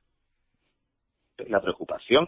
Y nosotros mismos atendimos directamente el caso y llamamos al familiar y el familiar nos hicimos caso y, y todo, se, todo se trabajó, mira, tranquilito y se pudo resolver. ¿Ve? Y puede haber una vigilancia y se toman las precauciones, se toman las medidas. Gente, Ese- estamos... ese- e- ese es el detalle de lo que se trata esto, esa es la realidad de lo que se trata esto. Amigo, Eh, No es tú atenderlo en San Juan, el departamento de salud de San Juan no te va a atender ese caso. Amigos, Radio escucha, estamos a ver, eh, hablando con el honorable alcalde de Maunabo, Jorge Márquez. Y sobre las estadísticas y números. Y sí, escucharon bien. El caso que le dio positivo a él, que trabajó el municipio, Eso es así. le llegó a través es de Facebook. No le llegó a través de una notificación de salud, ni una prueba que le hizo el departamento de salud. Bajo un contrato que tiene con un laboratorio privado, que si alguien no puede costearlo, el alcalde paga la diferencia. Y el alcalde está en línea telefónica y puede reconfirmar esta información que en un principio no las dio. Es cierto, el alcalde. Eso es así todo, y eso es así toda prueba que haga cualquier ciudadano, ¿ok? En la medida que su plan médico, o sea, de la reforma o de lo que sea, no le cubra el costo de algo y, el, y, ella de cubrirle un costo, el municipio, con planes de emergencia, le cubriría ese gasto, porque para eso es que estamos. O sea, precisamente de eso es que se trata la emergencia. Eh, y, y eso es como que el departamento no ha entrado en, como que no lo quiere razonar y no tiene, como que no quiere entrar en esa comunicación como los municipios. Yo no sé cuál es la razón, ¿verdad? Pero algo tan sencillo que se podría trabajar y estructurarlo. Que si, que si, que si nos tomaran más en consideración, o que nos tomaran en consideración por lo menos, pues podríamos resolverlo y la emergencia se, pudo haber trabajado con mucho más rapidez, mucho más estructurado. No, no hubiese habido tanto inconveniente como el que ha enfrentado ahora la gobernadora con las determinaciones improvisadas que ha hecho. O por lo menos el alcalde Jorge Márquez ha tenido una comunicación directa de Fortaleza para preguntarles cuáles son sus necesidades después de la llamada con el Tax Force y no llegar a ningún ningún acuerdo donde fuera satisfactorio para, para usted como municipio.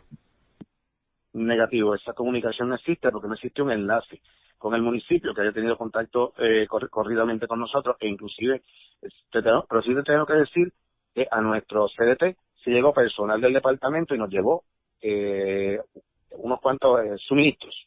Suministros nos llevó algunas batas, por ejemplo, para las enfermeras, nos llevó mascarillas, eh, pero ya nosotros también estábamos equipados, ya nosotros habíamos hecho las compras correspondientes para tener protección a nuestro personal médico, ¿verdad? Y a toda persona que trabaje del municipio de Maunabo. Eh, pero sí tengo que decirte que por lo menos hace dos días atrás me llegó el me llegó un personal del departamento donde me llegó algunos suministros. Eso es toda la comunicación que hemos tenido con el departamento. Expresiones del alcalde de Maunabo, Jorge Márquez, en entrevista con José Omar de X61. Los alcaldes muchos siguen a ciegas definitivamente en torno a lo que tiene que ver con el coronavirus. El reclamo al Departamento de Salud es que haya más transparencia en cuanto a la información. Y hablando de casos, hace unos minutos el alcalde de Orocovis, Gardi Colón, reaccionó al primer caso de coronavirus que se reporta en Orocovis. Vamos a escuchar lo que dijo. las estadísticas del Departamento de Salud e informa que en el pueblo de Orocovis tenemos un positivo. Luego de haber hecho las averiguaciones pertinentes, descubrimos que esta persona es una persona que reside en colindancia. Uno, dos. A esta persona se le hizo un examen rápido eh, y salió no concluyente. Al salir no concluyente se considera positivo y se le realiza el, el examen molecular y se está esperando por este resultado. La gente preguntará si no sale concluyente por qué se clasifica como positivo. Es protocolo del Departamento de Salud. Clasificarlo de esa manera para establecer el protocolo con esta persona. Se está esperando por el, por el examen eh, molecular, que es el que finalmente va a determinar si, si en realidad la persona va a dar positivo o no a esta persona y a sus familiares se, se puso en cuarentena y se estableció el protocolo. Mi llamado al pueblo de Orocovis es a que no nos alarmemos, pero que tampoco bajemos la guardia. Tenemos que mantener nuestras medidas de seguridad utilizando guantes, utilizando las mascarillas, saliendo a la calle los días que estrictamente tenemos que salir. Que nos quedemos en la casa el resto del tiempo. Es mi llamado. Estas fueron las expresiones del alcalde de Orocovis, Gardi Colón, en torno a precisamente el caso que se da positivo. Hay otros municipios que comienzan a reportar casos positivos. Obviamente le vamos a dar seguimiento a toda esta información. La red le informa. Cuando regresemos, hay mucha preocupación de la ciudadanía, sobre todo en cuanto a los refills de los medicamentos. Y más aún aquellos que tienen medicamentos controlados, porque han tenido una serie de dificultades para poder conseguir los medicamentos o las nuevas recetas. ¿Qué dijo el Tax Force médico sobre precisamente los refills? Sobre todo aquellos pacientes con condiciones de salud mental o pacientes con condiciones médicas que requieren unos medicamentos especiales. En lo próximo, regresamos en breve.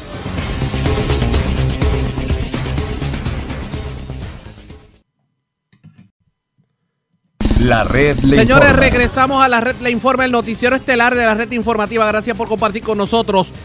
Hay mucha preocupación en torno a aquellos pacientes que requieren medicamentos controlados, sobre todo pacientes con condiciones mentales o pacientes que tienen condiciones médicas que requieren unos medicamentos especiales, sobre todo porque en medio de, del toque de queda es difícil conseguir una receta médica. Hoy reaccionó el Task Force médico sobre este tema y esto fue lo que dijeron. Particularmente de la DEA y la nueva legislación que permite eh, la telemedicina y la regula durante esta emergencia, específicamente en lo que tiene que ver con las recetas para medicamentos controlados y los narcóticos. Eh, hay una oportunidad de hacer recetas electrónicas, hay unos requisitos en algunos casos de obtener una nueva receta y hay un poco de confusión en cuanto a esta clasificación de medicamentos que muchos pacientes de otras condiciones que no son COVID-19 necesitan para poder tener el mantenimiento de su condición y no desestabilizarse lo que se hablaba aquí hace un par de días de tener control de la condición y evitar que se complique. Pregunto, eh, ¿es posible mediante una receta virtual electrónica eh, obtener medicamentos controlados durante esta emergencia, doctores? Bueno, el- sabemos que los medicamentos controlados necesitamos una gran cantidad de información, tanto la, la receta eh, original con los números particulares de eh, controlados, tanto el estatal como el federal. O sea, que es receta original para medicamentos definitivamente eso ha controlados. sido así históricamente. eh, Las farmacias en Puerto Rico no permiten una receta eh, virtual, o llámese una, una receta a través de eh, los medios de, de- de telecomunicación. Definitivamente tenemos que ver esto en, una, en un contexto histórico totalmente distinto y entonces una de las cosas porque nos ha, nos ha llegado esa pregunta, nos llegó también de Suboxone, que son medicamentos que se utilizan para la adicción, metadona. Así que esa discusión la vamos a llevar a la entidad pertinente, tanto a el Drug Enforcement Administration y la, la quien regula. Nosotros tenemos un número de controlados en Puerto Rico para obtener un, eh, eh, una consulta legal. Para Pero ver en este me- momento, secretario, en este momento, si yo necesito un medicamento controlado, la DEA aparentemente ha flexibilizado las normas para permitir la receta eh, electrónica. En, en Puerto Rico, la legislación impide que se utilice receta electrónica para el medicamento controlado. no debe, si, la, si el Drug Enforcement Administration ha generado la postura de que podemos liberarlo, definitivamente el Estado se va a ajustar a esa realidad. Pero en este, momento, en este momento no está liberado. No, no, de- no hemos tenido la oportunidad de ver eso. Nos pasó también con el CDC, particularmente en el contexto de laboratorios, donde se reclamaba estos laboratorios rapid test, son eh, laboratorios de alta complejidad que necesitaban un tecnólogo médico. Ahora el CDC liberó un poco esta regulación, incluyendo a farmacéuticos que pueden hacer la prueba. Y una de las cosas que estamos discutiendo en este momento en el departamento es en qué medida los médicos, en la ausencia de un tecnólogo médico, si en el certificado CLIA la pueden hacer como si fuese una de las pruebas que se compran en la farmacia para otras este, situaciones. Así que todo esto va cambiando y en la medida en que va cambiando tenemos que eh, discutirlo con las entidades pertinentes para entonces tomar una postura y comunicarla a la población de forma responsable. Eso aplica a los narcóticos, evidentemente. Sí, definitivamente. Entonces, usted es psiquiatra. La Sí. preocupación sería en términos, por ejemplo, de pacientes de salud mental que necesitan unos medicamentos clasificados, ¿verdad?, bajo esta nomenclatura. Estamos en riesgo entonces de que cientos de pacientes eh, de ese tipo de condición se descompensen en este, en este proceso. ¿Cuándo, ¿Cuándo entonces tendríamos una directriz firme que permita que tengan acceso a esos medicamentos? Hoy inmediatamente vamos a, a dilucidar esto. Bien importante, te voy a poner ejemplos en salud mental, benzodiazepinas, ¿verdad? Ativan, clonopin, definitivamente, típicamente las compañías de cuidado coordinado para controlar estos medicamentos y para controlar la mala utilización de estos medicamentos, típicamente regulan esto una receta de 30 días y sí se pueden dar repeticiones. Pero una de las discusiones que vamos a tener hoy es en qué medida se da un suplido para 90 días conforme y que también la farmacia reciba el reembolso de parte de la compañía de cuidado coordinado. Parece sencillo, parece tan simple como hacer una orden administrativa, pero tiene unos elementos y hay varios este, stakeholders o par- varios eh, participantes en este proceso Ajá. que todos tienen que ser consultados para que esto realmente no se tome una decisión que sea chocante en otro foro. Así que sí se está discutiendo. Pero tanto entonces el riesgo existe, secretario. ¿Perdón? El riesgo existe entonces Definitivamente el riesgo existe. de que, de que, de que en este momento no tengan acceso. una vez más llega la preocupación al país y la vamos a atender inmediatamente conforme a orden y ley. No importa la seriedad de esto, definitivamente sabemos la urgencia que tenemos en el país. No queremos cometer errores. Vamos a usar el proceso existente dentro del marco de referencia jurídico puertorriqueño y las regulaciones federales. Nos sometemos a ellas de forma expedita, generamos una postura y la presentamos al país. Oiga, eh, hay una situación con los medicamentos que se están utilizando en otros lugares para, para experimentar un poco o para tratar de encontrar una terapia efectiva contra el COVID-19. Eh, esos medicamentos eh, que se utilizan para otras condiciones y que son medicamentos que están disponibles. La información que, yo tengo es que se han distribuido, se han recetado eh, indiscriminadamente para familiares, para, para los propios médicos, para personas particulares y que podríamos estar ante una, un potencial de escasez de esos medicamentos si se descubre, por ejemplo, que el medicamento plaquenil, como se conoce eh, generalmente, es una de las alternativas de, de- de tratamiento. Entonces podríamos estar sin las cantidades suficientes. ¿A usted le ha llegado esa información? ¿Qué se va a hacer? Eso lo manejamos la semana pasada. Eso tan pronto llego lo manejamos, particularmente porque hay pacientes de lupus y artritis reumatoidosa que necesitan, reumatoidosa que necesitan este medicamento y en la medida en que la gente quería acaparar todos los medicamentos, eh, particularmente el Plaquenil y la Citromax, Plaquenil particularmente, eh, hicimos una orden administrativa donde la farmacia tenía que recibir un diagnóstico consistente con artritis reumatoidea o lupus para dar ese medicamento. Sí se O sea, se ha restringido, Definitivamente, pero tengamos... pero, pero ocurrió. Sí, claro. Tengamos conocimiento que dentro del marco de referencia del trabajo que ha hecho el Task Force en términos de las propuestas para el manejo en los hospitales de Puerto Rico, sí se utilizaron los, eh, lo que se llaman clinical pathways o eh, eh, instrucciones clínicas ya estandarizadas que existen, que está usando el mundo, y respectivamente de que tengan o no tengan la indicación, incluyendo hidroxicloroquina con acitromax, para la utilización en pacientes positivos de, eh, y en ese caso, el, la reclamo que hemos hecho a FEMA, a través del stockpile es que se nos eh, incluya la distribución de hidroxicloroquina o plaquenil y acitromax para tener ese suplido para la población puertorriqueña. Pero hoy, hoy tenemos suficiente. Hoy tenemos un suplido en Puerto Rico suficiente, en- no te puedo decir Difícil saberlo. En la medida en que tengamos, eh, tenemos, tenemos en Puerto Rico, tenemos suficiente, el argumento siempre es, vamos a mantener, como dice el doctor Reyes, mantengamos esa curva baja y vamos a tener suficiente. Si esa curva se sale desproporcionalmente, no hay suficiente medicamento, no hay suficiente ventiladores, no hay suficiente personal, no hay suficiente cuarto de intensivo, la realidad es otra.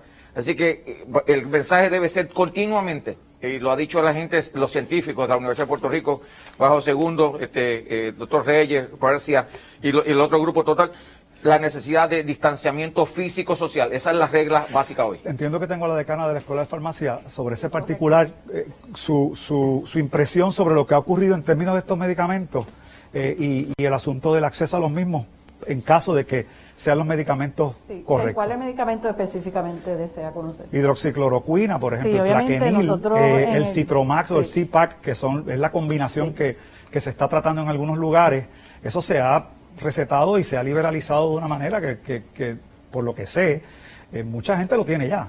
Sí, en su casa. eh, es un fenómeno que ocurrió, obviamente esta pandemia nos cayó encima bien rápido. Y eh, obviamente la comunidad médica científica tiene conocimiento de lo que se está utilizando en otros países. Y por lo tanto, pues ocurrió un fenómeno eh, de recetar estos medicamentos para algunas personas para tenerlos disponibles. El Task Force, eh, cuando entró en sus funciones, fue uno de los primeras, eh, primeros asuntos que eh, atendimos, con unas recomendaciones para unas órdenes administrativas del Departamento de Salud y también una carta normativa de ACES para limitar el uso de esos medicamentos, lo cual esas comunicaciones salieron ya. ¿Y esa es la acción correcta, decano? ¿Perdón? Esa es la acción correcta. Sí, es la acción correcta porque hay un pacientes de lupus y de artritis reumatoide que necesitan estos medicamentos para eh, de forma crónica, no para tratamientos cortos como se usan para el COVID. Y Que además son- existe el peligro, por lo que entiendo, de que eh, utilizados indiscriminadamente sin atención médica pueden ser peligrosos estos medicamentos. Claro, sí, tienen efectos adversos, no son medicamentos inocuos. Utilizados correctamente pueden ser seguros y efectivos, eh, mal utilizados pues pueden representar un riesgo. Pero el punto es que eh, lo importante era, y salió una comunicación para que se pudiera garantizar que los pacientes que usan estos eh, medicamentos antimalariales, los eh, que lo usan de forma crónica, lo tengan disponible. Y también eh, el Task Force emitió unas recomendaciones en términos de protocolos de tratamientos para los pacientes que así se estima que los requieran. Eh, tengo que añadir que el FDA, eh, tan reciente como el 28 de marzo, que esto fue bien reciente, emitió una autorización de uso de emergencia para cloroquina y hidroxicloroquina, pero como mencionó el secretario, señor secretario, tiene que ser a través del National eh, Stockpile y entonces le corresponde a los departamentos de salud de las jurisdicciones hacer la petición de esos medicamentos para que estén disponibles eh, para los pacientes que así lo necesiten. Ya ustedes escucharon, así que se supone que usted tenga acceso a medicamentos controlados. Se está viendo la posibilidad de, de que se puedan dar recetas de 90 días, aunque los medicamentos controlados exigen 30 días, pero eso todavía no se ha materializado. Usted pendiente para cualquier cambio en cuanto a lo que son sus medicamentos. La red le A informa. la pausa, regresamos a la parte final del noticiero estelar de la red informativa. ¿Cómo está el coronavirus a nivel mundial? Lo sabemos luego de la pausa. Regresamos en breve.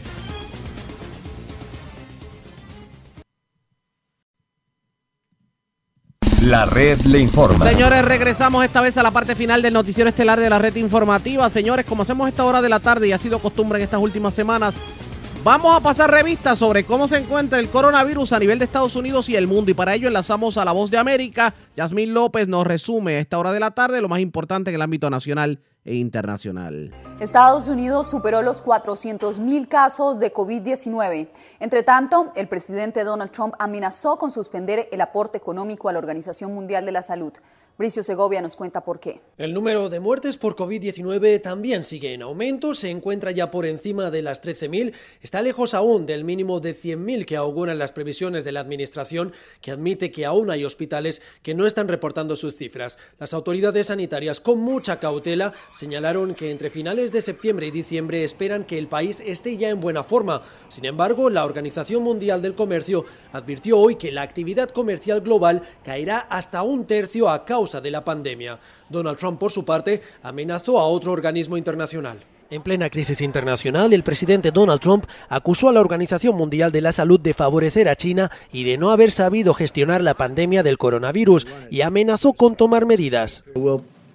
Vamos a estudiarlo detenidamente y vamos a suspender los fondos que destinamos a la OMS. Vamos a ponerle un fuertísimo freno. La Casa Blanca ya recortó la financiación para el organismo en su propuesta presupuestaria de febrero de 122 a 58 millones de dólares. El gobierno chino no tardó en responder a los comentarios del presidente estadounidense con una advertencia. Esto tendrá un impacto negativo en la cooperación internacional para la lucha contra la pandemia. Trump habló contra la organización al ser preguntado por varios informes internos elaborados en enero por su asesor comercial Peter Navarro, que alertaban del riesgo de muertes masivas de estadounidenses como consecuencia del coronavirus. El presidente defiende que nunca llegó a ver esos informes al inicio de la crisis. Bricio Segovia, Voz de América, Washington. El ejército de Estados Unidos apoya con miles de uniformados la lucha contra el coronavirus en el estado de Nueva York, donde el Centro Médico Javits, el hospital de emergencia para pacientes con COVID-19 más grande del país. Celia Mendoza tiene los detalles. Sirenas de las ambulancias en las calles de Nueva York se escuchan aún más en medio del silencio generado por el coronavirus en la Gran Manzana. Es bien importante que el, el pueblo de Nueva York entienda que no están solos. En esta batalla contra el COVID-19 afirmó en conversación con La Voz de América la sargento de la Guardia Nacional de Nueva York, Nadia Santos, quien trabaja en la instalación médica establecida en el Javits Center. Eh, nosotros estamos aquí representando el gobierno federal, claro, y también el gobierno estatal como como, como, quien dice, como relevos para los hospitales, porque ya están tan llenos y esto como para, para, para darles más espacio a que ellos puedan enfocarse en las personas más graves y traer a las personas menos graves acá. Esta es una misión conjunta entre la Guardia Nacional, la Marina y la Fuerza Aérea, cuyos miembros ya han venido trabajando desde hace días en la ciudad de Nueva York y otras áreas en sus alrededores y aseguran que lo seguirán haciendo hasta que sea necesario. Estoy orgulloso que puedo ayudar, de cualquier manera que pueda ayudar y con cualquier manera que mi equipo puede uh, usarme para ayudar acá es lo que más me gusta. Así lo explicó el sargento John Roldán, de padres peruanos, quien nació en Brooklyn y que, como la sargento Santos, quien nació en la República Dominicana, tiene un compromiso con el Estado en medio de esta pandemia. El, el pueblo neoyorquino y, y, el gobierno neoyorquino es el que manda. Nos, hasta, estamos aquí hasta que nos necesiten en New York. Celia Mendoza, Voz de América, Nueva York. En Estados Unidos, más de 10 millones de personas han solicitado beneficios por desempleo tras el cese de operaciones laborales por la pandemia. En Florida, los hispanos sin trabajo manifiestan estar desesperados. La ansiedad por al menos tener un formulario para solicitar ayuda del estado de Florida por desempleo se manifiesta en los sitios donde se distribuyen los documentos. Cientos de personas se unieron a una fila de desempleados en la ciudad de Hialeah. En medio de una cuarentena y medidas de distanciamiento social, el riesgo por contagio de COVID-19 fue subestimado por estas personas. Todo el mundo agrupado peleando por una hora. Esta localidad del sur de Florida se caracteriza por la alta densidad de población hispana, gran parte de la cual está buscando formas de superar esta crisis y manifiesta desesperación por las deudas. Hay que pagarlas. Los, los, los dueños de alquileres no esperan de que esté esta situación, ellos lo que necesitan es el dinero. A ellos lo que les interesa es el dinero, el dinero del pobre. Hay que llamar a los bancos para que nos den la mano, a los dealers para que yo esté pagando, la señora la renta que me alquila o cuestiones, ya no puedo más. Me ahogo. Las planillas fueron distribuidas y custodiadas por la policía de la ciudad. Las autoridades distribuyeron formularios en papel pues el sistema en línea registra fallas y las personas no pueden acceder. Enseña la necesidad de estas personas que hace semanas que no tienen trabajo y han estado tratando de entrar al sistema eh, del Estado y no han podido. Hoy estamos haciendo el servicio de darle las aplicaciones en sus manos para que puedan llenarlas y mandarlas a lo más pronto posible para recibir sus fondos. Cifras oficiales registran a 10 millones de estadounidenses solicitando ayuda por desempleo durante el mes de marzo. Expertos indican que este número se podría duplicar en las próximas semanas. José Parralete, Voz de América, Miami. El rector de la Universidad de Miami y exsecretario de Salud en el gobierno de Vicente Fox en México dijo a La Voz de América que las valoraciones económicas y políticas en una emergencia de la magnitud del coronavirus deben quedar en un segundo plano. Alonso Castillo conversó con él y nos tiene el reporte. Evitar más enfermos por el COVID-19, tratar a los contagiados y salvar vidas deben ser los objetivos principales de los gobiernos a escala global, enfatizó el rector de la Universidad de Miami, Julio Frank a las figuras en el ámbito de la política a veces les cuesta trabajo eh, eh, eh, transmitir lo que ellos ven como malas noticias. Entonces se va retrasando la adopción de estas medidas pensando que así no va a haber un impacto político.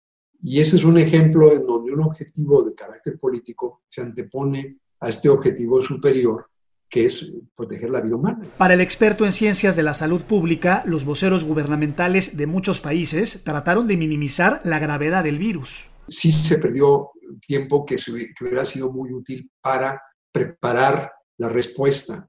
En ese sentido, Frank destacó que en países como México, con un sistema de vigilancia para epidemias que ha tenido un desarrollo importante desde la década de los 80, el virus logró permear las comunidades debido a la respuesta tardía de las autoridades en la implementación de medidas básicas como el distanciamiento físico. En muchos países donde hubo este retraso, que las figuras políticas contradicen a los expertos. Eso pone muy nervioso la, a la población porque ante la incertidumbre que representa un nuevo patógeno, la gente requiere escuchar un mensaje claro. El académico resaltó que esta pandemia reafirma la importancia de la cooperación internacional en ámbitos como la ciencia, debido que a su juicio es la única vía posible para conseguir tratamientos, vacunas y medicinas en tiempos razonables que sean efectivos y que estén al alcance de todos. Alonso Castillo, Voz de América, Miami. Y en medio de la emergencia por el COVID-19, otras noticias emergen. Aquí en Estados Unidos, Bernie Sanders, el único político que disputaba la candidatura demócrata al vicepresidente Joe Biden, acaba de retirarse de la contienda electoral. El continente suramericano continúa su lucha contra el brote del coronavirus. Los esfuerzos son muchos y las autoridades sanitarias se preparan porque según los pronósticos, en las próximas semanas la situación podría volverse crítica. Después de un mes y medio desde el comienzo del brote en Sudamérica, la región sigue luchando contra la pandemia de coronavirus, mientras los varios países continúan adoptando medidas restrictivas. Hasta ahora, Sudamérica ha visto un número de casos que alcanzó a 30.000, mientras el saldo de fallecidos entre las varias naciones se encuentra relativamente bajo con 1.300. Sin embargo, la Organización Panamericana de la Salud advirtió de un aumento de los casos. En solo siete días fuimos testigos de casos y muertes más que duplicados. La pandemia se está acelerando rápidamente e insto a los gobiernos a prepararse y responder a la misma velocidad. La situación más preocupante de todas es la de Brasil, que con 14.000 casos es el epicentro sudamericano del brote.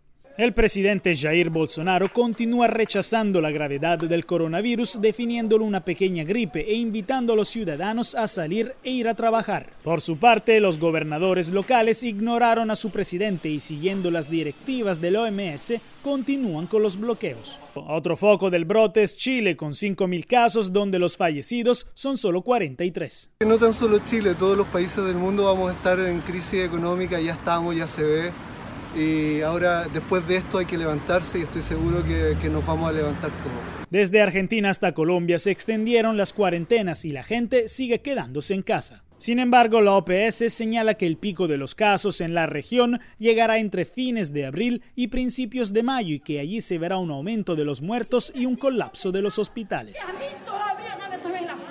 Solo un estricto cumplimiento de las medidas, según los expertos, podría evitar un desastre. Jacopo Luzzi, Voz de América. La falta de preparación y la lentitud con la que algunos países de América Latina y Estados Unidos actuaron para enfrentar al coronavirus son algunas de las principales preocupaciones de la Organización Mundial de la Salud. La Voz de América entrevistó a la doctora Eileen Marty, especialista en enfermedades infecciosas y asesora de la OMS. Muchísimas gracias, doctora Marty, por su tiempo con la Voz de América. Doctora, hemos visto el pico de la enfermedad, el pico del coronavirus en Estados Unidos y sobre todo en Latinoamérica. No, en ninguna, en ninguna parte de las Américas hemos llegado al pico. Los lo únicos países en cual ha llegado el pico eh, son en Asia, en Corea y, por ejemplo, China. ¿Cree usted que en Américas Latinas se están mostrando las cifras reales? ¿Cree que vamos a pasar en las próximas semanas notando el aumento de los casos? Eh, eh, no hay país que sabía que iba a ser una cosa tan grave como lo que es y los números de personas y, la rápida acumulación de casos. No hay los hospitales, no hay los UCIs, no hay los ventiladores.